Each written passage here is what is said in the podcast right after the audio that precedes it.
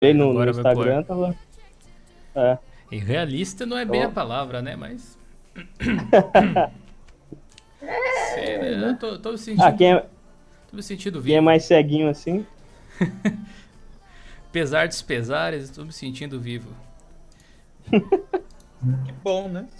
Para quem tem aquela vida doada, é... tem um blur da vida real. Às, né? vezes, às vezes dá uma dor de cabeça, mas. É igual, é igual piercing, ah. depois você nem sente mais. Quem é mais ceguinho? Você é, com certeza. Deixa eu ver aqui se está tudo correto. O pessoal já está pegando fogo aí no chat. Muito boa noite, gente. Olha aí quanta gente bacana. Muito obrigado por comparecerem a mais uma live. Bora compartilhar aí para o pessoal saber que estamos começando. Um abraço especial aí para o nosso querido Alisson Medeiros, nosso querido apoiador, nosso querido membro aqui do clube também. E a mente por trás do Pinguim Criativo, além dos nossos queridos Gedi, que está por aqui também. Tudo bom, Gedi? E aí, galera, tudo beleza? Bora para mais um Friday Show? Bora. E também o Raul, né, do Pinguim Criativo. E aí, galera, beleza? Bora pra mais uma live. Bora. Ricardo, tudo beleza, mano? E aí, meu querido? E aí, galeras dos chats e galera do Mato do Tranks? Vamos aí, com esse calor dos infernos. Tudo Aproveitando aí Diablo 4, né? Então tá no inferno. É isso. Me lembra de ligar o ar aqui, porque senão não vai dar pra aguentar. Tá bom. e aí, seu Henrique, beleza, mano? E aí, tudo bem? A galera de plantão já são mais de 150. Já deixa o like aí, pessoal. 80 likes aí, deixa like. É show, like, like, show, like. Show. E voltando ao programa, depois de um tempinho aí sem aparecer, um dos nossos queridos amigos e também um dos membros da comunidade Fedora aqui no Brasil, Renato, canal Fast OS do Oficina do Tux também. Tudo bom, brother? E aí, gurizada? Beleza? É, Tudo bom? Essa voz sensual está de volta, essa voz aí que arrepia o braço da galera está de volta. Hoje a gente vai falar bastante sobre o Fedora, teve lançamento essa semana, a distribuição está cada vez mais bacana. E eu quero agradecer ao Belchior Barbosa, que assim que a gente publicou a live, não esperou nem estar tá online e meteu um super chat lá às duas da tarde. Ele disse: Salve Dil, já começo fazendo a boa ação logo cedo. Hashtag Linux na veia, grande abraço. Muito obrigado pelos 5 reais, Belchior. Não sei se vou estar tá aí quando você chegar. Se você não estiver, eu te mando um salve novamente. E seja bem-vindo, John Rocha, novo membro do clube. Vai aproveitar os nossos cursos novos, inclusive novidade a respeito do lado do John Linux Play. Tivemos ontem a publicação de toda a série do Outlast, jogado no Linux, mais o Whistleblower, então Outlast 1 mais o Whistleblower, para você deixar aí o seu Halloween estendido né, na, na estica. Além disso, tem o curso de GIMP que está rolando, tem mais uma aula prontinha já para ser feito upload, tem seis aulas lá. Curso completo de terminal Linux, curso completo de edição de áudio, tudo isso pelo mesmo valor, R$19,90 ao mês aí, coisa que o nosso querido John Rocha vai poder aproveitar agora, entre outros conteúdos que estão lá disponíveis. Nossa primeira temporada do curso de Blender está pronta. A gente vai aprender a modelar uma placa da Nvidia no curso, muito legal para vocês verem. Eu vou publicar algumas imagens no Twitter em breve, mas modelagem no Blender é um negócio massa demais. E claro, estamos no clima de Halloween. Ontem eu não pude fazer live na Twitch por conta de uma palestra que eu fui participar. Na verdade, era mais um bate-papo a respeito de Linux e software livre, open source e tal, no IFSU de Passo Fundo. Então, né, Halloween atrasado. Tô aqui com a minha camiseta dos, dos grandes monstros do cinema e, né, tô aqui com a minha faquinha, porque é, nunca é, é, é cedo para você colocar o seu canal em risco por conta de violência aqui no YouTube. Então vamos testar. A gente quer falar de alguns assuntos um pouco diferentes, mas todos eles estão aqui na descrição. A gente vai deixar o Fedora para segundo plano aí, porque tem bastante coisa sobre ele. E podemos começar com o Facebook e as suas fake news. Eu vi que o, acho que foi o GD que publicou uma matéria, vocês podem clicar aí na descrição para conferir junto. Deixa eu abrir aqui num segundo navegador e compartilhar com vocês a tela. Facebook e fake news na mesma frase. Ó, oh, quem diria. GD, dá uma resumida na, na manchete aí, por favor.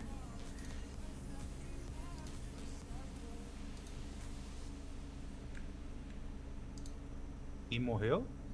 Ué. Faleceu. Outra GD. Tava com o microfone. não te ouve. Gedi tá mutado. Ou ele saiu pra buscar um café. Tá morto, menino Tudo bem, a gente vai mostrando aqui. Até teve um pessoal que foi fazer uns comentários. Eu achei muito interessante esse dado que o Gedi colocou. É, eu, quero, eu quero, quero fazer uma enquete ao vivo aqui com vocês, galera. Quem de vocês aí ainda usa o Facebook com uma certa frequência, tipo, sei lá, três a quatro vezes por semana, pelo menos, ou todo dia, sei lá? É, escreve eu aí no chat, só para eu ter uma ideia. Tem uma galera aí assistindo porque eu diminui drasticamente a minha participação no Facebook, não é uma rede social que eu me sinto muito bem utilizando. Não tem coisas do meu interesse. Vocês aí, o que, que vocês diriam? Ricardo, Renato? Com raiva. Raiva já. acho que para quem curte tecnologia, o foco atualmente é Twitter, né? Desenvolvedores, empresas, a maior interação tá por lá. Ah, Me parece, pelo menos. O Douglas Gaspar diz que usa. O Jeff Slywitch também usa. Até uma galera aí que usa bastante. Eu fui um pouco mais longe e deletei a minha conta. Confesso que depois de um tempo eu, eu fiz outra conta, mas eu já deletei de novo e agora vai. Um mundo ideal eu também acabaria com Instagram, mas ainda não cheguei nesse nível. É, eu tenho conta no Facebook, tem fanpage do Diolinux e tudo. A gente publica conteúdo lá também com uma certa regularidade. Mas eu sei lá, já tive muito mais envolvido com a rede social. Na época que a gente tinha o grupo do Diolinux mais ativo, depois a gente criou o fórum e saiu de lá praticamente. E, parece é, realmente uma rede social em declínio, né, cara? É, o, o GD tô... colocou uma imagem aqui ó, dos últimos cinco anos. O índice de pesquisa por Facebook no Google só vem caindo, olha só. É. é, eu tenho uma. É que é assim, né? O Facebook ele tem duas vertentes, né? A parte social e agora a parte game, né? Parece Sim. que tá dando uma. Uma leve. Como é que se diz? Sobrevida, né? Mas pelo que eu tô vendo, parece que Facebook, Instagram e WhatsApp estão num, num movimento de, de se unirem, pelo que eu tô observando aí fora do, da bolha é. Linux, né? Vamos dizer assim. De, de longe, eu acho que dessas três, a mais forte é o Instagram. Então, pelo que eu tô percebendo aí, eu acho que do Facebook acho que só vão tentar salvar o Messenger. Aí vão querer agregar Messenger, o Indirect e o WhatsApp na mesma plataforma. Né? Uhum. Ah, os grupos do, do Face até que são uma ferramenta boa, né? E as páginas Malemar, vamos dizer assim, tá, tá, tá legal, mas o resto, meu Jesus amado. Pois é, cara. Você viu, né, Dil? Esses dias, chat, eu fui. Com... Não tinha link nenhum. Era da, da minha empresa, fiz uma chamadinha tal. Não consegui. Ah, sim, sim. Ele bloqueou por algum motivo, né, cara? E eu vou reportar o que acontece? O reporte tá com problema. Oh! que beleza, né? Mas então, vocês, deve, vocês devem estar ligados o quanto o Facebook se envolveu em polêmicas nos últimos anos por conta de manipulação de informações, etc. E as famosas fake news também rolaram soltas, não só no Facebook, claro, mas foi uma das plataformas, justamente talvez por atingir o público médio, assim, essa galera que não tem muita instrução tecnológica, talvez também um serviço definitivamente popular. As pessoas mais mal intencionadas acabaram se aproveitando desse tipo de coisa para meter fake news. E aí é. o Facebook anunciou essa semana que estaria criando uma seção de notícias dentro do Facebook. Mais uma tentativa deles basicamente se tornarem uma internet, número 2, né? Para ter tudo dentro ali. Agora tem gaming, tem para você trocar mensagens, para você vender coisas. É basicamente o que as pessoas fazem na internet. Eles tentam transportar para dentro do Facebook.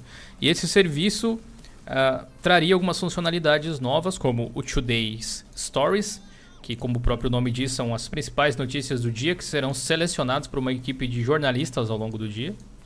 E aí eu achei engraçado um dos comentários aqui, que não lembro qual foi. É, deixa eu achar aqui. É, é, é. deixa eu ver. Eu acho que não foi aqui que eu vi. Mas era que o, o Facebook, na verdade, ia canonizar o que ele achava que era notícia, né? É. Basicamente, ó, isso aqui é notícia, isso é para você. A parte de personalização, todos os dias será mostrada uma seleção de notícias com base no que você vê, compartilha e segue. Mais uma coisa para você ficar na sua bolha social. E Top Sessions, aqui você vai poder explorar individualmente vários tópicos, como negócios, entretenimento, saúde, esporte, ciências. Tipo um Google News, que você viaja É. por categoria, né? Se for ver. Suas indicações, uma sessão para pessoas que se conectam, que conectaram suas contas de outros serviços de notícias à sua conta do Facebook. Não sei exatamente que tipo de conexão exatamente seria isso. Talvez seja aqueles sites que colocam um paywall ou alguma coisa do tipo, né? E aí você acessa com o Facebook, talvez fique aí. E Controls, que vai permitir para o usuário ocultar tópicos, artigos e editores que não deseja ver, que é basicamente o que toda rede social tem, né? Quando você não quer ver alguma coisa que está te incomodando, você exclui ou pede para não visualizar mais. Agora eu lhes digo, pergunto-lhes aqui ao pessoal da mesa, ao Henrique, ao Raul, o Henrique que ainda não comentou. Vocês confiam no Facebook ainda para se informar de alguma forma? Porque eu já esse barco já partiu há muito tempo para mim. Ó, Olha, eu, eu estava utilizando o Facebook, ah, entrava uma vez ou outra, mas só para ver memes ou alguma coisa relacionada a Yu-Gi-Oh! Mas nem isso mais eu tô fazendo, porque o Instagram já. O Instagram não me mostra coisas que eu não quero ver. Ele só mostra é, o pessoal que eu tô seguindo, E uma ainda. outra, é, uma outra propaganda, mas nada demais. Só que o Facebook é, nossa, era eu entrava pra ver o que eu não queria ver. Era chato Sim. pra caramba o Facebook. Então, eu uso ele mesmo só, sei lá, tem algum sorteio e tem que se logar com o Facebook.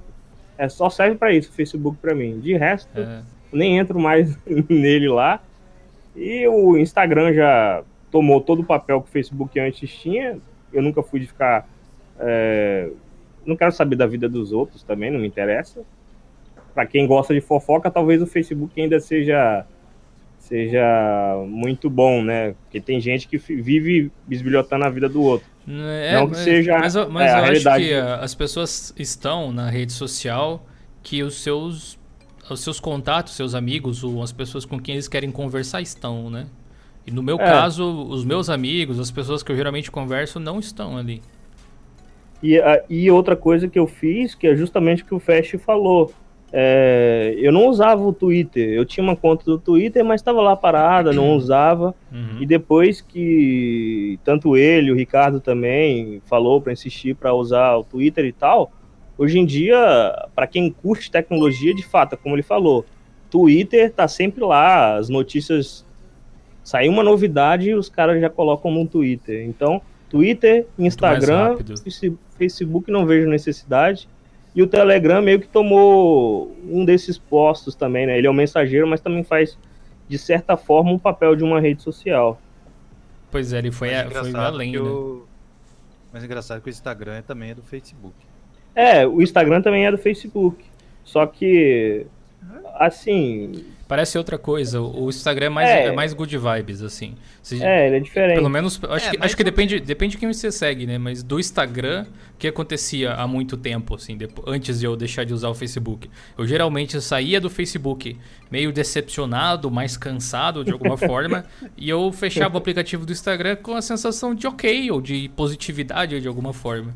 Eu acho que, É porque- né, faz bem cortar as más influências às vezes. É mais, ou me- é mais ou menos o que eu falei. No Instagram, eu vejo ah, coisas relacionadas a quem eu tô seguindo, a quem eu quero ver. Uhum. Já no Facebook, não. O Facebook fica me sugerindo ah, um monte. de- O Facebook tá quase que nem o YouTube tá fazendo, infelizmente. Sim. que é sugerir a torta e a direito conteúdo que você não quer ver. E você marca lá que não quer ver e algum tempo depois tá tudo lá de novo. Então, Não. não- O mais É, tá engraçado chato. tem. O Face, eu tô até abrindo o meu aqui agora. Tipo, lá no ícone lá, feeds de notícias, você tem lá as três pontinhos.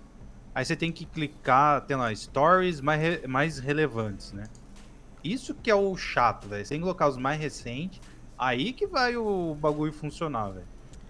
É, sabe que eu nunca tive muito problema assim com o Facebook relacionado à usabilidade dele ou o feed dele. Meu feed sempre foi ok no Facebook. O que me fez mudar para o Twitter foi mais a questão de simplesmente as pessoas que eu quero, que eu gostaria de seguir estão lá, que são basicamente toda a comunidade Linux, desenvolvedores, distribuições, é, sites de notícias, enfim, tá tudo lá. É só mais por isso mesmo. É um contato mais direto, parece, né? Você não. Também. Não, não sei explicar. E o, próximo, o próprio fato de você não precisar, você ter uma limitação de caracteres, né? Ali faz com que as pessoas sejam mais sucintas, geralmente, nos comentários. É, Pode É. ser. É, não, não que não, não É, gere de vez em quando que- aquelas paredes, né? De tweet, assim, que o cara faz um monte de coisa, mas de forma geral. barra é mais- 10, né? É, exato. Depois que inventaram a thread, não tem mais isso de escrever pouco, não, É, galera. vai, vai, 40 vai aumentando. Com certeza. mas é, é mais. É esse lance mesmo de pessoas que, que estão, né? Que nem o caso o Fast falou aí, pessoas que estão lá no. ou grupos que estão. Pessoas é, que estão lá no, no, no Twitter. E o Facebook eu também vejo que não tem lá tanta essa galera, assim. É mais coisa de família, coisa que eu não quero. eu- a- aquele pessoal chato do, do É Coisa de WhatsApp. família, que nem fica- quero. Então, aquele pessoal chato do WhatsApp que fica mandando Bom Não, dia mandando de a- 10 jeitos diferentes. de, de bom dia. Então, o Facebook virou aquilo lá. Então, não, obrigado, valeu. Pois é, o Twitter cara. tá quase um tá quase um bug tracker, né, das distribuições. É, Sim. tem essa. Esses dias o, o- acho que o Jason mesmo falou lá que reclamou de um problema lá no- na placa Wi-Fi dele. Em seguida já tava lá os des- desenvolvedores do Ubuntu lá falando que já tinha sido reportado, coisas é, que já estavam vendo o problema e tudo mais. O É. Mesmo acho que publicou alguma coisa sobre o Mint lá, um problema na, na tradução, né, Uhum, uhum. do Linux Mint. Pior, resolvemos E a questão não sei lá, até inclusive. Já foi do- resolvido? por causa do Twitter. Inclusive eu entrei para o time de tradução por causa daquilo. Olha aí. Pois é, cara. Twitter salvando vidas aí. Eu, eu acho que o Facebook não é o tipo de empresa. Ele se tornou uma empresa grande o suficiente para não falir mais se a, a plataforma de mídia social cair em declínio, porque eles vão se adaptando, né? Só que de fato o nome Facebook hoje em dia depõe contra eles. Ninguém com um pouquinho de conhecimento ou que tem aquela preocupação mínima sobre privacidade confia no, no Facebook a ponto de entregar seus dados ou mesmo passar, sei lá, um tempo ali dentro. Eu realmente uso como forma de contato com algumas pessoas que especificamente usam o Messenger, por exemplo. E agora porque o Instagram, quando a gente trabalha com mídias digitais e marketing digital, não só pra gente, mas às vezes para outras empresas, existe a conexão do Instagram com o gerenciador de anúncios do Facebook.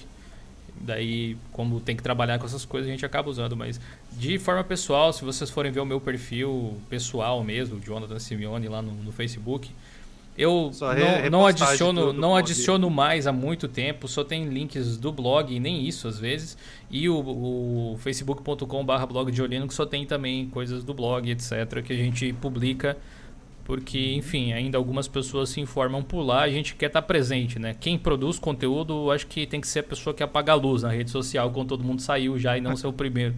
Se você quer manter o negócio funcionando, mas enfim, né?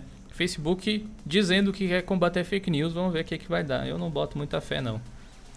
É, É, eu. Pelo, pelo, pelo que eu vi da- das eleições aí, velho. Eles até tentaram na, na boa fé, velho, mas. É, é, é- é assim, eles escolheram a- os parceiros errados, velho. Entendeu? É. que hoje em Ah, dia, é, hoje em dia foi- não basta estar certo, tem que parecer certo também. Exato. Como é que é aquele ditado lá de. Não parece ser de César, tem que ser de César, alguma coisa assim. Eu não lembro direito o, o ditado. É, com certeza não é assim. É, alguma coisa tem sei. César. é- César é dar a César o que é de César. Não, não, não. É, É outro César. da- alguma coisa a ver da, da mulher de César. Ah, É, vocês o- é, é o- é o César do postinho.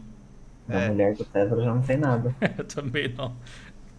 Ah, é um ditado aí, velho. Vamos, vamos falar de, al- vamos falar de algo que você tem conhecimento pleno, seu Ricardo. EA Games volta a vender seus games na Steam depois de 8 anos. Inclusive, o, o canal Cara do TI fez um vídeo bacana para vocês assistirem sobre isso.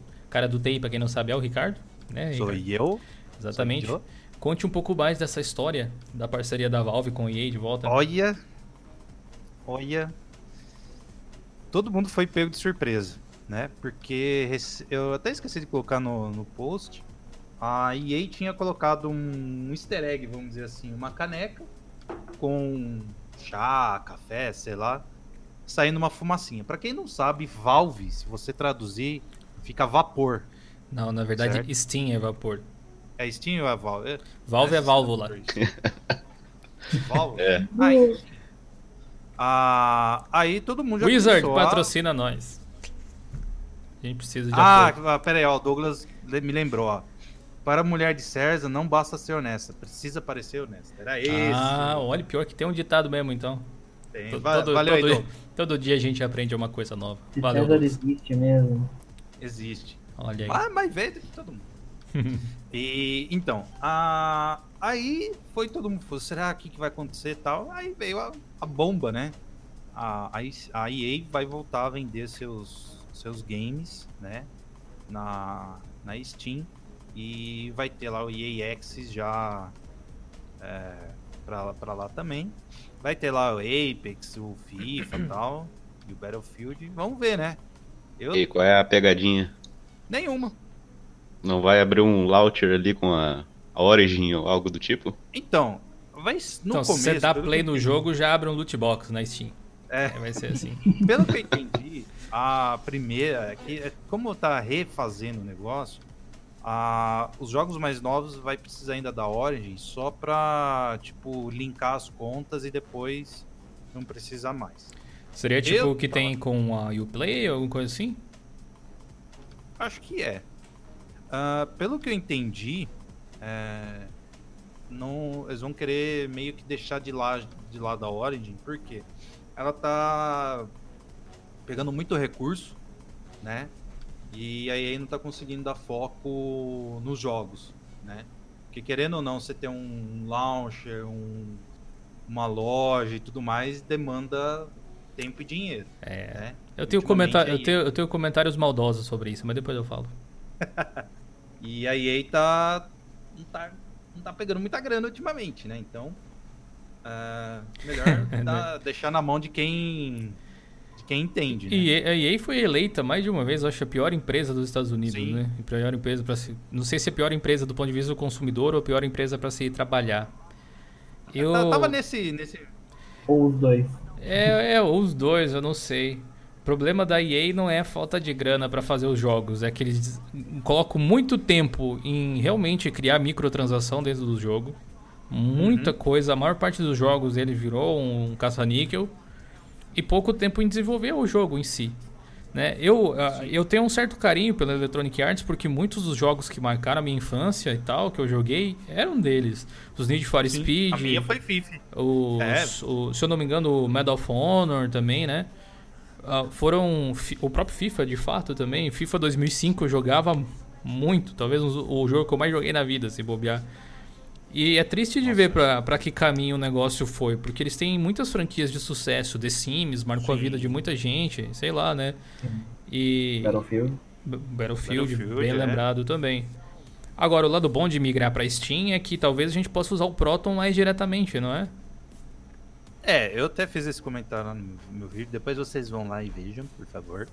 É, é, os outros jogos, eu já testei o Mass Effect e o Dead Space, funcionou.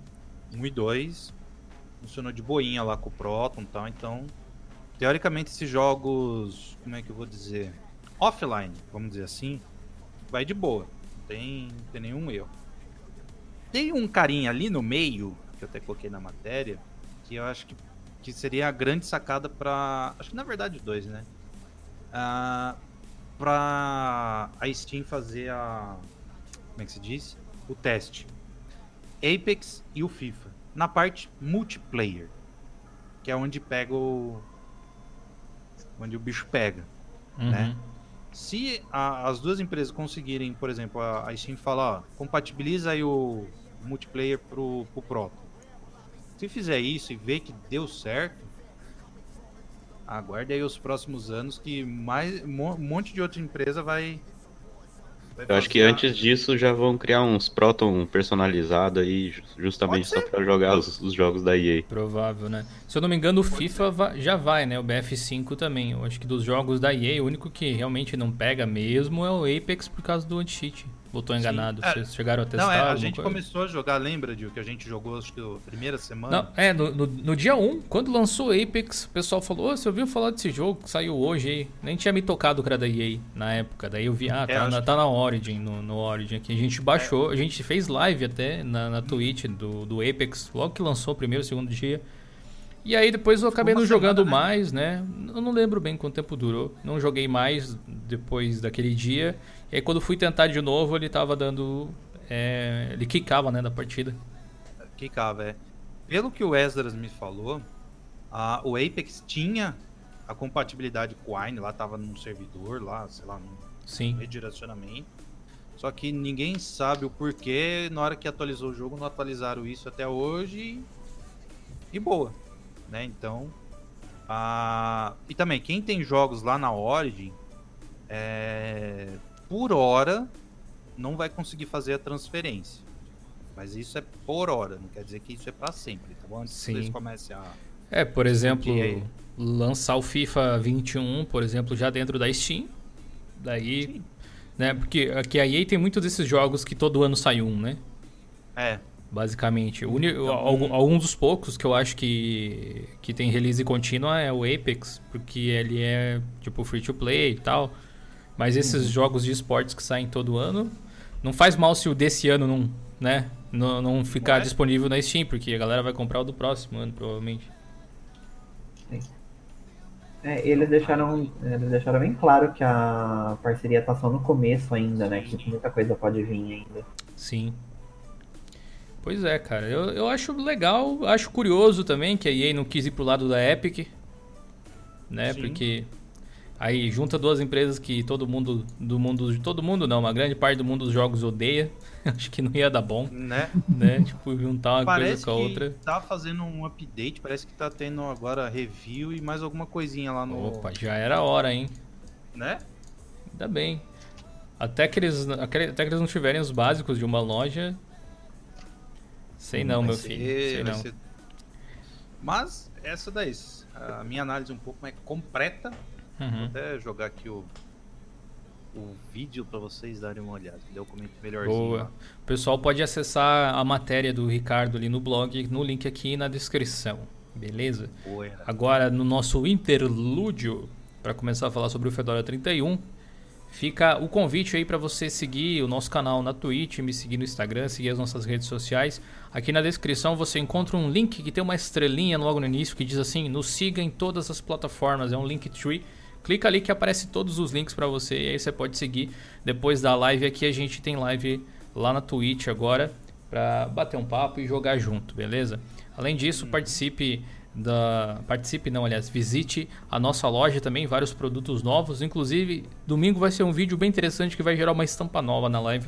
O pessoal lá do nosso fórum criou um meme muito bom, mas eu não vou dar mais spoilers.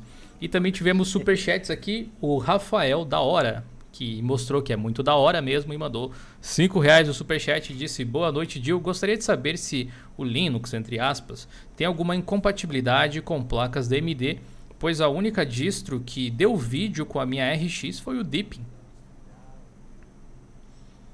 Olha que improvável, cara. Deepin é um. Ele é uma das que tem drivers mais antigos até. Se for ver. Qualquer distro deveria dar. Ô, ô, Renato, você não tem uma RX? Sim. É provavelmente algum problema aí de gravação da ISO, talvez.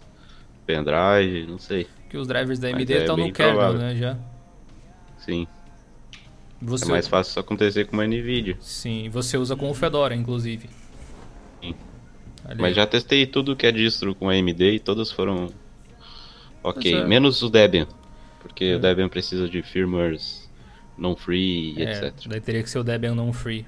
Mas veja que o Deepin mesmo é baseado no Debian, né? Então, um dos poucos prováveis de funcionar era justamente o Deepin. E se ele funcionou, os outros devem funcionar também. Pode ter tido algum problema, de fato, na gravação da ISO ou algo assim. Nosso querido George Basile Stavacas Neto. que Tem o melhor nome entre todos os desenvolvedores. Esse deus do gnome brasileiro mandou 5 reais no superchat, tá sempre acompanhando a gente aí. Muito obrigado pela força de sempre, mano. Café da noite, lembrando que no final Desse mês vai ter Gnome 3.35.2 desenvolvimento a todo vapor. Estou curioso pelo 3.36, a gente teve é, artigo no blog sobre ele também. Então, se você quiser conferir, é só acessar diolinux.com.br. Tem bastante coisa que é prometido para essa versão, mais otimizações e tudo mais. Essa versão 3.34 ficou bem legal, de fato. Valeu aí, George. O Pedro Henrique também mandou dois reais no Superchat e disse que não usa o Facebook desde 2014. E carinha de feliz. Valeu, Pedro Henrique aí. Obrigado pela força, mano. Você e muita gente, cara. Guilherme Rossler também mandou dois reais no superchat. Rodoviária mandando um salve, Gil. Valeu, Gui. Rodoviária é o nick dele lá na Twitch. Valeu, mano. E o Palamar mandou um real no superchat e não falou nada. Um abraço para você, Palamar. Muito bonitinho aí a sua fotinho de tux que você tá usando aí no seu usuário. Valeu mesmo. Vamos falar então de Fedora, que é um dos tópicos principais da live de hoje. A gente teve o lançamento do Fedora 31 nessa semana. Tem links aqui na descrição para o download do Fedora 31, para o artigo de Fedora para iniciantes e a review que a gente publicou aqui no canal essa semana, se você ainda não viu, sobre o Fedora. Inclusive, o nosso artigo sobre o Fedora para iniciantes até gerou alguns debates interessantes do pessoal talvez não tenha entendido muito bem. Acho até interessante a gente falar sobre esse assunto. Mas. Você acha, Dio?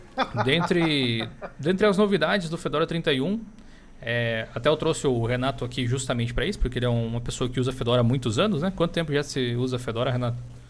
Cara, eu acho que desde a versão 23 Caramba. ou 22, por aí. 23 e 22 de que ano? Aí faz as contas aí, duas por ano.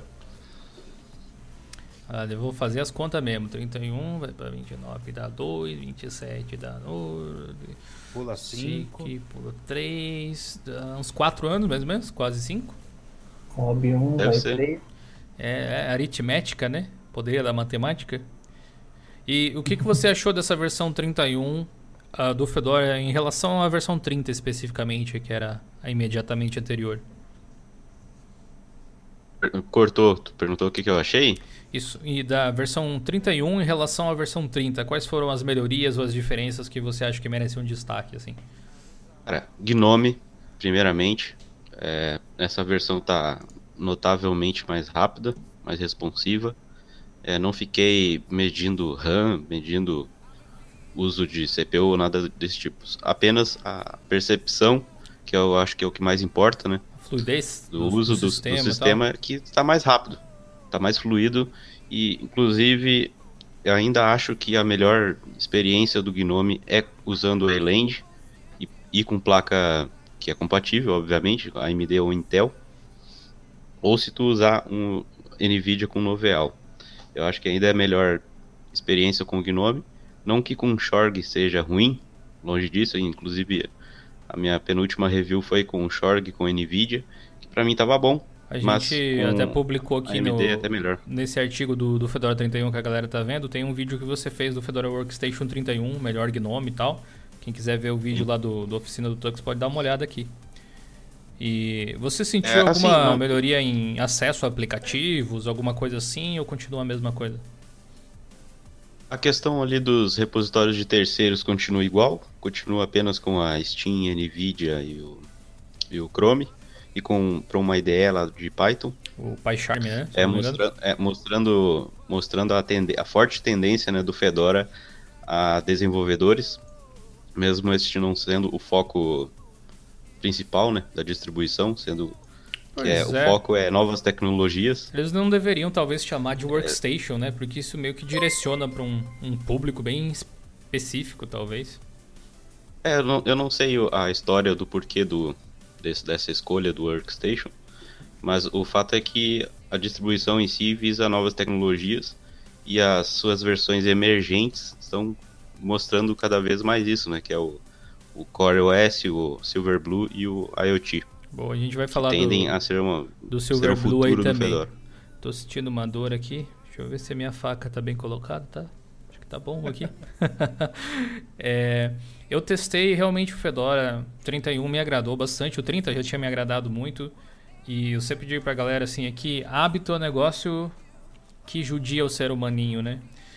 E eu do mesmo jeito que talvez o Renato aí caiu nas graças do Fedora há vários anos atrás e vem usando desde então. O meu caso é com o lado Ubuntu da força e isso me acompanha desde então. E eu tenho uma noção clara de que dentro dos conceitos que eu procuro observar para distribuições e coisas do tipo, certamente se eu fosse sair do mundo Ubuntu, Debian assim, meu caminho seria o Red Hat, seria Fedora. E a versão 30 e 31 veio para meio que consolidar essa ideia que eu já tinha, porque vem se tornando mais fácil, mais acessível, mais, enfim, simples de se utilizar e traz as interfaces puras, né? Aí entra na questão de gosto. Se você gosta do Gnome, como ele funciona normalmente, você vai gostar, mas o Fedora também tem as spins, né, Renato? Como é que funciona essa parte? Sim, são basicamente o Fedora com uma ADE diferente da Workstation, que é o Gnome. Porém, tem uma diferença que, assim, ele não são tratadas como a Workstation. O que quer dizer isso? Não tem a quantidade de mantenedores que tem a Workstation, que não tem, não tem designers olhando para ele, entende? É só uhum. um grupo de pacotes em cima do Fedora. Ou seja, na Spin KDE, por exemplo, tu vai, tu vai encontrar uma, um sistema cheio de apps, de K-apps, né? Sem uma uma curadoria, digamos assim, para como tem na Workstation. Tu verificar, acho que na tua review tu mostrou bem isso. Tem um app, um programa para cada coisa, nada de coisas duplicadas. É uma coisa muito mais tratada. Na Spin KDE, por exemplo, tu vai achar um sistema com três navegadores, com o Conqueror, o Firefox e o Falcon, fora outros milhares de pacotes naquela ISO. Uhum. Uh, nem todas as spins são assim, com um monte de apps duplicados, até porque depende da DE. No caso, o KDE, como tem é uma, um ambiente muito grande, tem muitos apps, acabou ficando meio inchado. Mas se pegar a Spin uh, XFCE, por exemplo, Sim. vai ser uma, um sistema mais enxuto. O LXDE também, tem, Cinnamon tem, também. Tem, tem perguntar se assim a versão tem versão Deepin ainda? O Deepin não tem spin do Deepin. Existem os pacotes do Deepin no repositório, porém para tu usar tu tem que ir através de uma net install, né? Selecionando uhum. lá o grupo de pacotes da, do Deepin. Assim tu cria, como se tu montasse a tua própria spin. Sim. É só esse detalhe. O detalhe de ter a spin ou não, não significa né, que o Deepin é oficial ou não do Fedora. Sim. Se está no repositório do Fedora, é oficial. Só que tem aquela coisa. Só não tem a ISO pronta, no caso. É, só que é aquela coisa, spin não quer dizer que que vai ter continuidade. Se não tiver ninguém mantendo os pacotes daquela spin, não Sim. vai ter spin. Simplesmente o próprio assim. pessoal do Manjaro está colocando meio em dúvida, né? Se, se vai continuar ou não o Deepin especificamente, por causa de problemas de compatibilidade, é, é meio... de filosofia também. Ele é meio, tá, é meio azeite, né? Não se mistura é, tanto. Depende, o Deepin, dependendo da distribuição, por exemplo, no OpenSUSE, uh, não foi aceito vários pacotes do Deepin, por questões de sei lá, de qualidade, do que eles consideram que é. É aquela coisa, não é porque, só porque software é open source que. Sim. Que passa no teste de qualidade, entende? Exato. Então, não é toda distribuição que vai conseguir ou vai querer manter aqueles pacotes. Isso serve para qualquer tipo de, de software, tanto proprietário ou livre. Sim. Você usa alguma extensão na versão Gnome que você usa do Fedora? Ou você usa Cruzona? Eu uso a única extensão que tem aqui é do Game Mod. Ah, da, da Feral? O indicador. É. Não, não é da. Não, acho que não é mantido pela Feral, é mantido por, por alguém da Red Hat. Que é só um indicador para te mostrar quando o Game Mod está ativo ou não. Bacana, bacana, mas o. Acabei instalando o, assim para teste, Mode mas é, não que é você coisa... fala é o, é o, da Feral mesmo, só daí tem uma interfacezinha para ele por ali. Pelo... Sim, o Game ah, Mode tá. é da Feral é, empacotado, já vem por padrão no Fedora, aliás. O Fedora Workstation, né? Sim. Aquele indicador ali é só para mostrar quando ele tá ativo ou não. Sim, aliás, deixa eu mostrar uma coisa aqui, deixa eu aproveitar e abrir uma, uma VM com o Fedora 31, que eu notei algo curioso enquanto eu estava navegando pela loja de aplicativos, lá pela Gnome Software. Aliás, bem completa a Gnome Software, né? Especialmente depois que você habilita os Flatpaks. Você é, eu, dificilmente eu ainda vai ficar tenho, sem algum tenho programa, minhas críticas, né? Tem minhas críticas a Gnome Software, por, pela ela ser meio monotarefa. Sim. Por exemplo, se tu der um atualizar ali no, no repositório, no aba atualizar, e tu abrir para listar os repositórios, tu vai ter que esperar aquele processo anterior terminar para te poder, entendeu? Para listar os, rep os repositórios. Sim. Esse tipo de coisinha ainda me, me não me cai muito no Gnome Software, fora aquela aquela rodinha, né, girando que, sei lá, pra mim não me diz nada, eu preferia alguma alguma informação a mais, o que me faz perder a paciência e ir pro terminal. Sim. Cara, eu tenho umas coisas bem curiosas aqui, mas antes de falar disso, Jonatas Martins, muito obrigado aí, seja bem-vindo ao Joe Linux Play também, novo membro aqui. Espero que você possa aproveitar os nossos cursos e o material extra e também os seus badges e os emotes extras. Em breve vai ter cinco emotes novos aí, além dos que já tem para vocês utilizarem. E o Guilherme Rossler mandou mais dois reais no superchat e disse que vai testar o Fedora para desenvolver em PHP. Desenvolvedores costumam gostar do Fedora, né, Renato? O que, que você tem de feedback dessa galera? O, o Fedora tem essa tendência a desenvolvedores não é à toa, né? Olha só, eu... Aliás, o que eu mais vejo é desenvolvedor, usuário de Fedora desenvolvedor, então... Sim. Olha só, aqui nas extensões, esse aqui é o Gnome Twix, né, galera? Ah, aquela, aquela extensão de background logo é meio que muito nonsense, velho que até, até teve um comentário de uma pessoa que faz sentido, na verdade. Eu não, só não tive tempo de responder ali, mas aproveito agora, não sei se você está aqui. Aliás, um abraço se você comentou isso, porque foi um comentário bem pertinente. Que ele estava tentando explicar assim, mas tipo, Jill, quando o pessoal coloca o nome da distro no wallpaper, é para que gere uma identidade, para que a pessoa bata o olho e saiba do que se trata, ou algo assim. Eu não tenho como discordar, faz sentido. Não creio que seja a única forma de você gerar identificação visual ao bater o olho. O Ubuntu não tem escrito Ubuntu e o pessoal olha e já sabe que é Ubuntu, por exemplo. Isso vem de outros elementos também e não só de um nome. Mas até aí tudo bem, né? O problema é quando tem escrito em todos os wallpapers do sistema o nome da distro ou o logo dela. Acho isso um pouco prejudicial. E no caso aqui deles acrescentarem uma marca d'água via extensão, é para acabar, né? Você gasta memória para mostrar uma marca d'água? Por mais que seja um mínimo é. possível. Não faz muito sentido. Põe um, põe um wallpaper com marca d'água, então pronto. Não é? Né? Mas enfim, isso é o de menos. O que eu habilitei aqui, duas extensões que eu provavelmente usaria se eu fosse usar aqui o Gnome no Fedora. É o Keystatus Notificator aqui, o Dropbox já está aparecendo aqui em cima. E a Dash to Dock aqui para a esquerda. Quando eu habilitei a Dash to Dock, dá para ver aqui que a Dash to Dock agora, até no Ubuntu 19.10, quem testou talvez tenha visto, tem suporte à lixeira, né? Você pode clicar com o botão direito aqui em configurar a Dash to Dock, vem aqui em lançadores, não, deixa eu ver aqui, é, aparência talvez, onde foi que eu tinha visto? Ah não, era aqui em lançadores mesmo, ó. mostrar trash can, que você oculta e exibe lixeira, e os dispositivos montados e tal. É que nesse caso não aparece nada. Mas a, aqui me chamou a atenção que o ícone de lixeira do Gnome, ele passou por tanta renovação, os ícones, mas eu acho que esqueceram da lixeira. Que esse é o ícone antigo do Adwaita. né? Porque é, uma, é, um ícone que não se vê muito, porque geralmente o que, é que acontece? Você usa aqui o Nautilus, vai aqui em lixeira. Mas o ícone em si de lixeira não, não recebeu um upgrade visual, pelo menos por enquanto. Curioso. E aqui na, na Gnome Software, você vai procurar aqui por Dropbox. Agora eu já adicionei o FlatHub aqui nele também, mas você tem aqui ó, o Dropbox, que seria o Dropbox é, em RPM, muito provavelmente, né? Aí ele é proprietário e tal, tem um ícone diferente e ele tava com uma estrelinha só de, de 15 avaliações. Eu pensei, nossa, velho, o que, que aconteceu com esse Dropbox? Será que não funciona? E aí olha só o pessoal comentando, não instala o Dropbox, é apenas um atalho para acessar online. É, não sincroniza a pasta local, tá? Isso aí já não sei. Falso, não instala o Dropbox, apenas um atalho para abrir o site. Coloque em um app. E aí que eu pensei assim, mas ué, cara, para mim funciona, porque olha só, o, Dropbox está aqui, eu instalei justamente ele. E aí que eu fui entender qual que é a mutreta. Porque, na verdade, você não tem a extensão que exibe o Dropbox ali em cima. Ó, deixa eu tirar aqui. Aí você não tem lá, certo? Você não tem nenhuma indicação que ele está rodando. Se você abrir a Gnome Software, você vai, o monitor de sistema, você vai ver o Dropbox aqui.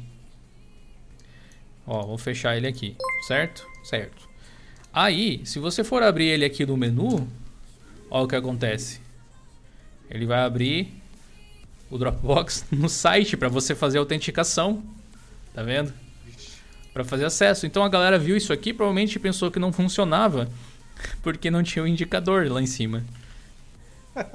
Eu acho que foi exatamente isso que aconteceu, ah, é, porque funciona. Ele também não se integra com não se integra com as notificações ali do, Exato, do Gnome? Exato, não se integra. Que eu saiba, não. Que eu saiba, não. não. Ah, então, por isso. Mas é que a versão do Dropbox para Linux ela é um pouco diferente da de Windows, né? Que no Windows você baixa, se instala, você faz o login direto no aplicativo no do, do, Dropbox e ele sincroniza. É. No Linux você tem que fazer o login pelo navegador e aí ele vai mandar a autenticação pro aplicativo e aí ele começa a baixar. Exato. É um pouco estranho mesmo, mas ele sempre abre primeiro no navegador para você fazer o login. Pois é. Acho que isso que deve ter também assustado a galera. Deixa eu ver se ó, agora vai aparecer o indicador aqui que eu encerrei a sessão. Daí, a partir daqui você tem acesso, se eu não me engano, a configurações do Dropbox ou algo do tipo. Deixa eu ver se ele vai ser reconhecido aqui. Ó, meio bugada essa extensão aqui. Esse é um problema. Agora abriu. Foi. Daí você tem acesso à configuração da sua conta, etc. É um problema, eu diria que tanto do Dropbox quanto do Gnome. Do Dropbox por não querer implementar um método nativo de integração aqui de notificações, mas o indicador ele não tem a função apenas de notificar, né? Ele é um indicador de status, é igual o Android. Você tem indicador de bateria, de, sei lá, de Wi-Fi, uh, enfim, da operadora, se o seu despertador está ligado, se o celular está no alerta vibratório e tal. Tem alguns aplicativos que colocam ali também é, o relógio, que colocam realmente um indicador ali para dizer que está rodando em segundo plano. E aí tem as notificações, no Android fica tudo no mesmo lugar. Inclusive a gente estava debatendo eles poderiam isso. No... Fazer que nem, eles poderiam fazer que nem fizeram com esse indicador que eu estou usando do Game Mod. Ele fica ali, quando o Game Mod está ativo, ele muda de cor. Acho que é, é, tipo isso, né? Que tu precisa saber desse ícone aí, né? É, é que o, dele, o, né? Dropbox ele tem mais funções através do indicador, né? Nesse caso, talvez seria um, o lance de remodelar o aplicativo do Dropbox para que quando a gente abrisse ele aqui, ele hum. abrisse essa interface aqui, né? Para você fazer login, ao invés de simplesmente abrir o site e daí depender disso aqui. Porque em ambientes que não tem esse tipo de coisa e o Gnome já não tem isso há muito tempo e parece que eles não estão nem aí para isso, uh, você acaba perdendo funcionalidade. E você pode até dizer que não, mas muita gente vai deixar de usar o GNOME assim porque o Dropbox não funciona. Prefere deixar de usar o GNOME ou o Linux pelo Dropbox do que deixar de usar o Dropbox pelo Linux. Já vi muita gente fazer isso. É uma pena, né? Eu achei curioso porque o pessoal tava xingando aqui e provavelmente era esse detalhe que tava faltando na, na loja de, de aplicativos aqui e tal. Estou usando o modo Dark aqui do, do Aduaita. Seria legal se tivesse uma opção de ativar esse modo Dark sem o Gnome Twix também. acho que mudança de tema assim não afeta em, em muita coisa. Mas sem dúvida uma distribuição bem interessante. Acho que a gente pode tirar umas dúvidas básicas da galera em relação ao Fedora, talvez, Renato. Que é assim, você considera o Fedora, você que é uma pessoa que já usa há muitos anos, é, considera o Fedora uma boa distro para iniciantes no Linux? Assim, é, recomendação de modo geral, não, não é a primeira opção que eu recomendaria para iniciantes. Mas tem casos e casos, né? Dependendo de quem for usar, de quem for é, configurar o sistema, por exemplo. Eu já instalei o Fedora para o meu irmão que não entende nada, eu configurei tudo o que ele precisava, né? instalei tudo e ele conseguia usar o Fedora. Então depende do caso, né? Mas de modo geral, não recomendo o Fedora para iniciantes, até por conta do foco e a tendência que ele tem, né? Que é novas tecnologias e principalmente desenvolvedores. Tipo, tu não vê muita iniciativa para para iniciante, digamos assim, para melhorar a vida, para facilitar a vida do iniciante. Tu vê mais iniciativas para facilitar a vida do desenvolvedor, como o repositório modular, que eu acho que é tipo inútil para a maioria dos usuários. Uhum. Como tu vê a, o cara do, do Fedora fala, né, que Pra Sim. devs e afins. Né? É, o, o líder, né? Tinha comentado algo é. do tipo, se eu não me engano. Eu só também não vou para aquele lado que, nossa, como ele tem a tendência para ser desenvolvedor, é impossível no usuário usar, Sim. entendeu? É, não, não é, definitivamente. Não é... Até porque eu uso, né? Eu sou um usuário comum, não me considero aí, um usuário avançado. esse daí foi um dos pontos que eu abordei no artigo do Fedora, que eu fiz do para baixarem o Fedora 31, e a galera não entendeu, né? E eu dei a deixa. Né?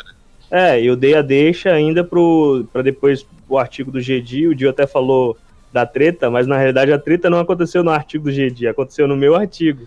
Ah, é verdade. Mas os, a, dois, os dois artigos a, estão aí na descrição para o pessoal conferir. a galera, a galera não entendeu. É como o, o, o Fesh acabou de falar.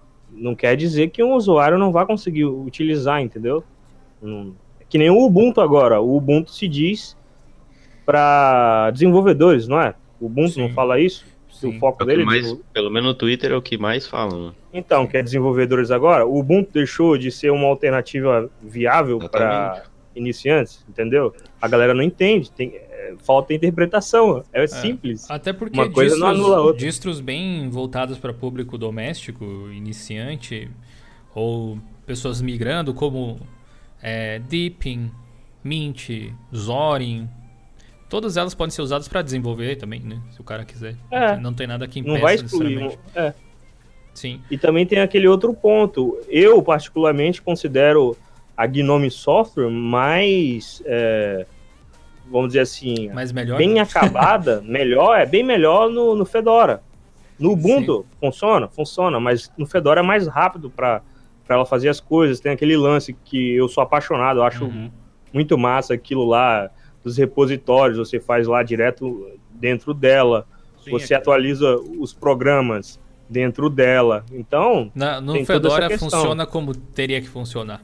É, ela funciona como teria que ser. Infelizmente, agora foi desabilitado lá o plugin do Snap, mas ainda você consegue instalar a Snap, Snap Store né, e usar via DE lá, só, uma lojinha só para Snap, vamos dizer assim. Uhum. É, eu, eu acho que tem muito dessa questão, assim, mas o que eu vejo é que o que facilita o Fedora não é nem o Fedora, é o Gnome, na verdade. Porque você pode. Se você pegar um Fedora XFCE, eu acho que o Renato usa também bastante, né? Pelo menos eu lembro que eu usava. É, Sim. Não tem necessariamente todas as mesmas facilidades que uma versão Gnome tem. Não sei se a versão XFCE vem com a Gnome Software. Não, não. não. Só o Gnome vem com a Gnome Software. Então ele fica bem purista em questão da DE. E aí você não vai ter várias facilidades que o ambiente Gnome te traz, na verdade, né? Então depende um pouco da versão, da experiência e tal. Mas eu diria que para quem não tem medinho de dar uma mexida no terminal, volta e meia, se é que for preciso, depende da spin que você pegar. Não tem maiores apavoros. Até porque o DNF é muito parecido do APT nos seus comandos. É uma coisinha ou outra que é diferente, né, Renato? É, de cabeça assim. Talvez o, APT tenha mais, mais funções que o. Mais opções, tem o aptitude, tem os, sei lá, meio confuso. Essa parte tem. O APT tem os tipo derivados ou opções avançadas do APT, né? Uhum. É, mas o DNF faz DNF a é parte um de, de atualização, de instalação, de coisas assim, mais ou menos da mesma forma que você faria usando o APT, o apt-get ou um similar assim. E o Dora já vem com suporte a Flatpak, por padrão. Só não vem com o FlatHub habilitado. Aliás, isso aí eu fiquei pensando até, eu vi a sua review que você falou do, dos Flatpaks e FlatHub e, e, os repositórios específicos do Fedora com Flatpak. Tem, se tem os repositórios extras proprietários, poderia ter ali também adicionar o FlatHub sem precisar ir no site, né? Exatamente. Eu tenho um, eu acho que é o, man, o próprio mantenedor do Gnome Software que está trabalhando nisso, que a, pelo que eu vi ele está querendo fazer que nem fizeram com o RPM Fusion Sim. que é só habilitar certas coisas do repositório. Eles querem capar o, o FlatHub ah, para mostrar só, só programas X, entendeu? Verdade. Só programas open source, o provavelmente. O Fusion não é completo, né? Verdade. Exatamente. Então, mas mesmo assim não, não justifica, né? Porque o Chrome é proprietário, então não tem, não é por isso. É por, pela questão de, de cultura mesmo. Eles têm a cultura de fazer assim, não liberar tudo sabe?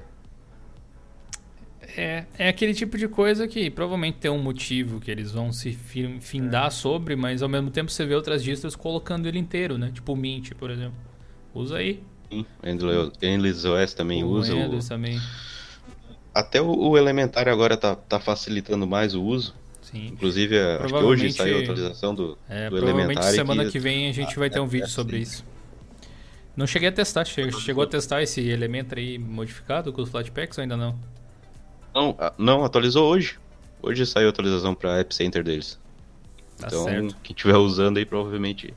Agora tem suporte a Flatpaks na loja deles. Mas olha, só finalmente vai ter aplicativo pra você instalar lá. Provavelmente vai ter também na. Ou pode ter no Pop OS, né? Porque eles usam a- um fork, ou se não a mesma, App Hum. Center, né? Nossa, é verdade. Ô, como aquilo me dá nos nervos, velho. Provavelmente, né? O, o- ao mesmo tempo que o pessoal da System 76 faz coisas que facilitam a vida do usuário, eles fazem outras que dificultam, né, cara? Não dá pra entender. Mas enfim, uma, uma coisa que poderia ajudar o Fedora também, mas aí talvez é aquele tipo de coisa que vai ferir um pouco um dos cernes de como a distro foi desenvolvida, tipo a filosofia, seria colocar os drivers da NVIDIA direto na ISO, igual o Manjaro e o Ubuntu estão fazendo agora, né? O, Pop faz também lá. Porque É, isso aí isso aí facilitaria bastante a vida da galera. É que assim, a, a, a solução atual via Kmolds é uma solução boa. Ah, não é uma, uma solução ideal como do Pop OS, né? De trazer já a ISO, mas também não é aquela coisa muito difícil. A questão ali é o gerenciamento, que eu acho que está muito limitado. Ele só libera no, na GNOME Software, tu só vai conseguir instalar o último driver da NVIDIA. Mas a NVIDIA não é só um driver que se usa. Uhum. Tem o driver Legacy, tem os três drivers Legacy, inclusive é, o driver 340 para Fedora foi é, descontinuado, não estão mantendo mais por questões de, de compatibilidade. É ruim empacotar ele, porque ele já não é compatível com um monte de coisa. Não é? Então, para quem precisa de driver do driver 340, que eu acho que é para placa eu nem sei na verdade qual é o tipo de placa Nvidia que usa esse driver ainda, não vai conseguir, vai ter que usar o Noveal. Acho que deve ser a linha Mas o, GT. o 300 O 340? Eu acho que é aquelas GT, essas, essas coisas aí mais antigas, velho. Pois é. Eu Enfim. tô começando a falar pros caras usar, velho. O Novel em vez do drive proprietário, velho. Inclusive estão falando que o Noveal tá meio parelho com esses drivers antigos aí. Ah, depois que Então, liberaram se- as documentação é pra dar uma melhorada, né, velho? Pois é. E o driver, tre- mas tem o tri- driver 390 que é compatível com as placas até GTX série 500, se eu não me engano. É, Esse sim, esse, tem muita gente que usa essas, esse driver, essas placas ainda. Então, pena que não vai conseguir usar o opção. Vulkan, essas coisas, né? daí se o cara instalar o Fedora, ele vai ter que instalar o driver ou no terminal ou via DNF Dragora ali manualmente, instalando os pacotes. É, o DNF Dragora, Dragora, sei lá como fala, é tipo um Synaptic, um gerenciador de pacotes, tipo um PAMAC da vida, assim, Sim. pro, pro Fedora que você pode utilizar. E você acha ele na Gnome Software, se você estiver usando a versão Gnome e tal. É bem de boa nesse aspecto até. É, não tem a melhor experiência, eu diria, ho- hoje em dia para instalação de drivers, mas ah, também não é o fim do mundo. Com um pouquinho de paciência, se você gostar do Fedora, você consegue fazer qualquer coisa aí. E certas filosofias, não sei o que, que você acha até, Renato, mas certas filosofias muitas vezes estão aí justamente para ser mudadas, né? Às vezes o pessoal se apoia no que foi dito no passado, o que foi pensado como algo imutável e seguindo a partir dali. Mas às vezes é preciso de alguém que chegue, cause uma disrupção, uma forma nova de pensar as coisas. E o Fedora poderia ser ainda mais popular se adotasse talvez algumas ferramentas de hoje em dia para é, facilitar a vida de quem está chegando, né? Menos configuração, mais trabalho, talvez. É, Eu, eu acho que a, a filosofia, entre aspas, do Fedora não prejudica isso. O que prejudica, às vezes, é a burocracia de, de repente, de advogados, engenheiros, pessoas, empresas, barra Red Hat. Uhum. É, bem por aí. Mas, mas a- pessoas, mas a Red Hat É, também aquele- tem dessas, aqueles, né? aqueles cheaters também da comunidade. Cê- cara, comunidade, é, esses cheaters tem em todas as comunidades, não Tem, adianta. tem. E no Fedora não escapa disso. Então, é esses pequenos problemas. Às vezes a coisa não conflita com a filosofia. Às vezes é o- a pessoa que está discutindo que está conflitando só, não a filosofia em si. O exemplo disso é essa questão aí dos repositórios de terceiros. Não é que o Fedora está trazendo software proprietário, não. Está trazendo um, em vez de ele clicar lá no site, ele tá clicando ali no, na Gnome Software para habilitar. Só isso a diferença. Tá levando algo que eles consideram confiável, né, de fora. Ao invés do cara Sim. sair catando mosca, né? Vai já achar direto algo que realmente funciona. E antes ainda tinha desculpa, ah, mas daí tu vai, então tu vai adicionar um repositório, né, RPM, onde vai modificar os pacotes do teu sistema. Hoje tem solução para isso, que é o Flatpak. Ele uhum. deixa os pacotes sandbox não modifica o sistema. E aí qual é a desculpa? Entende? A filosofia não é não atrapalha nessa questão. Boa. É, eu, até, eu, até, quero aproveitar a oportunidade para te convidar para quem sabe a gente no futuro fazer um vídeo um pouco mais profundo sobre o Fedora Silverblue, que me, me desperta muito interesse. Eu sei que você já testou por um tempo aí e tal. usando ele. Inclusive, eu gostaria Tô, que é você. O principal agora. Tá de Daily Driver aí. Exatamente, eu queria que você comentasse qual é a experiência com ele, ou na verdade, para quem nunca ouviu falar do Silverblue, que você explicasse meio por cima, basicamente, do que se trata. Cara, eu fiz um artigo, depois eu vou deixar aí uh, explicando se o Silverblue vale a pena. Acho que a primeira questão que vem, ah, é bom para iniciantes? É a mesma coisa, a mesma resposta que eu dou pro Fedora normal. Só com o Plus é que tem muitas coisas que não vão ser compatíveis, como alguns drivers eh, de impressoras que precisa instalar manualmente, uh, módulos de terceiros como VirtualBox pode ser mais difícil e programas e pacotes RPM 32 bits. Acho que é a principal. Tem outras questões também, mas não para resumir, né? Uhum. E basicamente o Silverblue busca um sistema estilo Android ou estilo o novo macOS, o estilo Endless OS e o Clear Linux. Tá nessa mesma base de, de filosofia de separar o sistema do, do userland, digamos assim, dos aplicativos do usuário, para manter as duas coisas intactas ou separadas ou mais enxutas ou mais fácil de manter, mais modernas e etc. É um, um, paradigma, paradigma diferente das distribuições Linux tradicionais do mundo Linux. É, eu falei no artigo que assim as distribuições Linux elas nasceram uh, para ou para sysadmins ou para desenvolvedores, certo? Essas pessoas precisam ter acesso a partes críticas do sistema. Uhum. Logo, não, não é a, a, mesma coisa para o usuário comum do desktop, certo? Ele não precisa necessariamente ou não deveria ter acesso a partes críticas do sistema, né? Arriscando a integridade do sistema. É esse paradigma que ele tenta. Ele tenta, eu não acho que o Silverblue é totalmente. Eu não, não acho que ele é tão competente quanto o Android nesse quesito, mas ele tenta seguir esse caminho. Acho que o Endless faz isso bem, né? O Endless também faz muito bem. Bacana. Tecnologia com o S3, coisas do tipo. A gente ainda vai falar mais sobre isso no futuro do canal, porque é algo que vem chamando a atenção de vários desenvolvedores. Eu não sei quais distros vão seguir por esse caminho, mas me parece um caminho bem interessante para se trabalhar. Mas como é uma tecnologia Clear, nova. Acho que o Cleared usa. tá nessa mesma pegada. Uhum. É, ele tem o Swap, SwapD lá do Clear Linux, que é basicamente um S3, só que eu acho que é até melhorado. Eu acho que tem Ele... umas coisas do, S, do achei, instala os bundles, que eu acho até né? melhor do que o S3.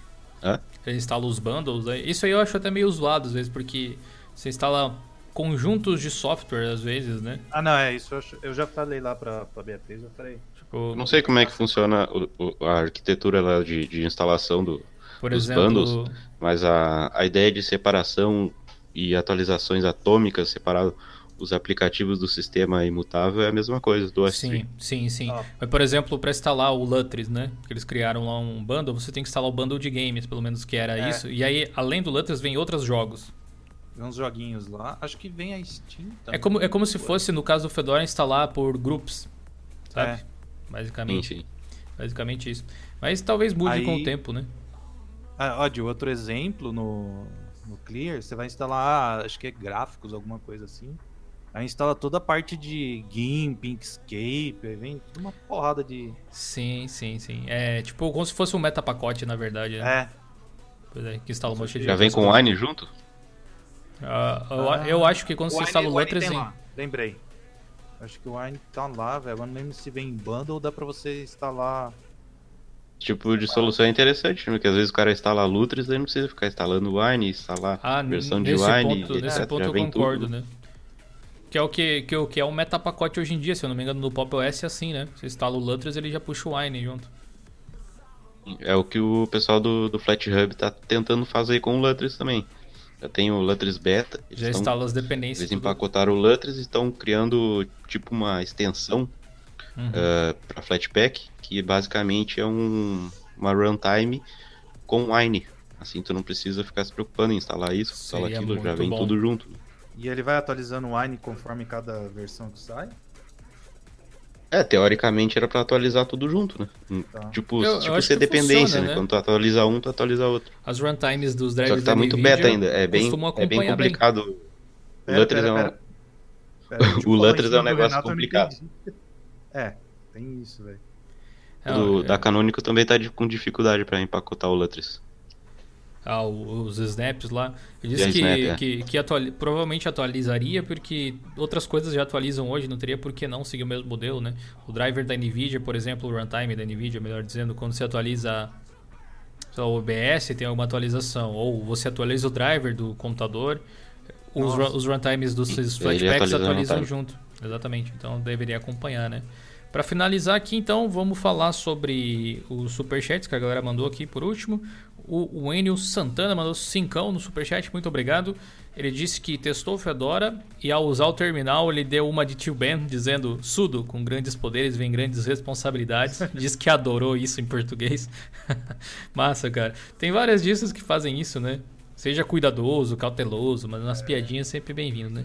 O Guilherme Rosler mandou mais doisão aí no, no superchat, valeu pela força. E ele disse que dá pra desenvolver até no Windows. Que que é? Vou testar o Fedora pra desenvolver em PHP, dá pra desenvolver até no Windows, é isso? Não sei se eu entendi do que, que você tava falando exatamente, Gui. Se era isso aí, então beleza. O Pedro Henrique mandou dois no superchat, novamente. Obrigado aí, Pedro. Ele disse o seguinte: Gil, qual a diferença entre APT e aptitude? Então, são duas variações da mesma coisa, gerenciamento de pacotes, né? O APT é o software que busca os pacotes no repositório. Se eu não me engano, o APT e o Aptitude tem a diferença em relação a gerenciamento de dependências. Hoje em dia, o pessoal nem usa mais muito o Aptitude, se for ver. Porque. Altitude tu consegue quebrar. Com APT é mais difícil. É, é, porque o que acontecia? Posso estar enganado, mas o que eu me lembrava era o seguinte: o apt ele busca os aplicativos com as dependências. Quando você remove o pacote, ele não remove as dependências. A menos que seja algo muito direto e só unicamente ligado àquele pacote. O, apt, o Aptitude conseguia tanto puxar as dependências quanto remover elas. E isso eventualmente dava algum problema tal, assim. Mas eu não sei se é assim que funciona. Porque todo o material oficial que você vê de Debian, hoje em dia de Ubuntu e tal, eles dizem para usar o apt. Nem o apt-get mais, é só apt mesmo. Então, é, são duas variações da Não mesma dá. coisa. Use o apt, que hoje é a ferramenta oficial. Use Snap, use Flatpak e tal, que são os, os tops do momento aí nesse caso para utilizar em distribuições da atualidade. Renato, muito obrigado pela sua participação, foi muito legal. Espero que você possa voltar mais vezes aí. Pode fazer um merchan das suas redes sociais e trabalhos que você vem fazendo. Beleza? Ah, é basicamente o canal Oficina do Tux. Eu faço as minhas reviews lá. O meu canal pessoal FastOS. Eu faço vídeos mais relacionados a games ou minhas experiências. É, e o blog fastoslinux.com, Boa. que tem basicamente é, tutoriais e dicas de Fedora e OpenSUSE, basicamente. E Flatpak, né? Aham. É tipo um Dio Linux pra Fedora e OpenSUSE, pro lado da RPM da força. Basicamente. Tá, tá longe, tá muito longe, muito diferente do Diolino. Mas é, mas é a intenção, assim, de trazer o conhecimento para quem tá buscando né, informações desse tipo de distro que não são Focada- tão populares. Focado em usuário, pelo amor de Deus, Exato. focado em usuário. Isso, não é, não é pra dev. Vem E vocês vão encontrar o Paulo Ricardo cantando lá. Ué. Meu Deus.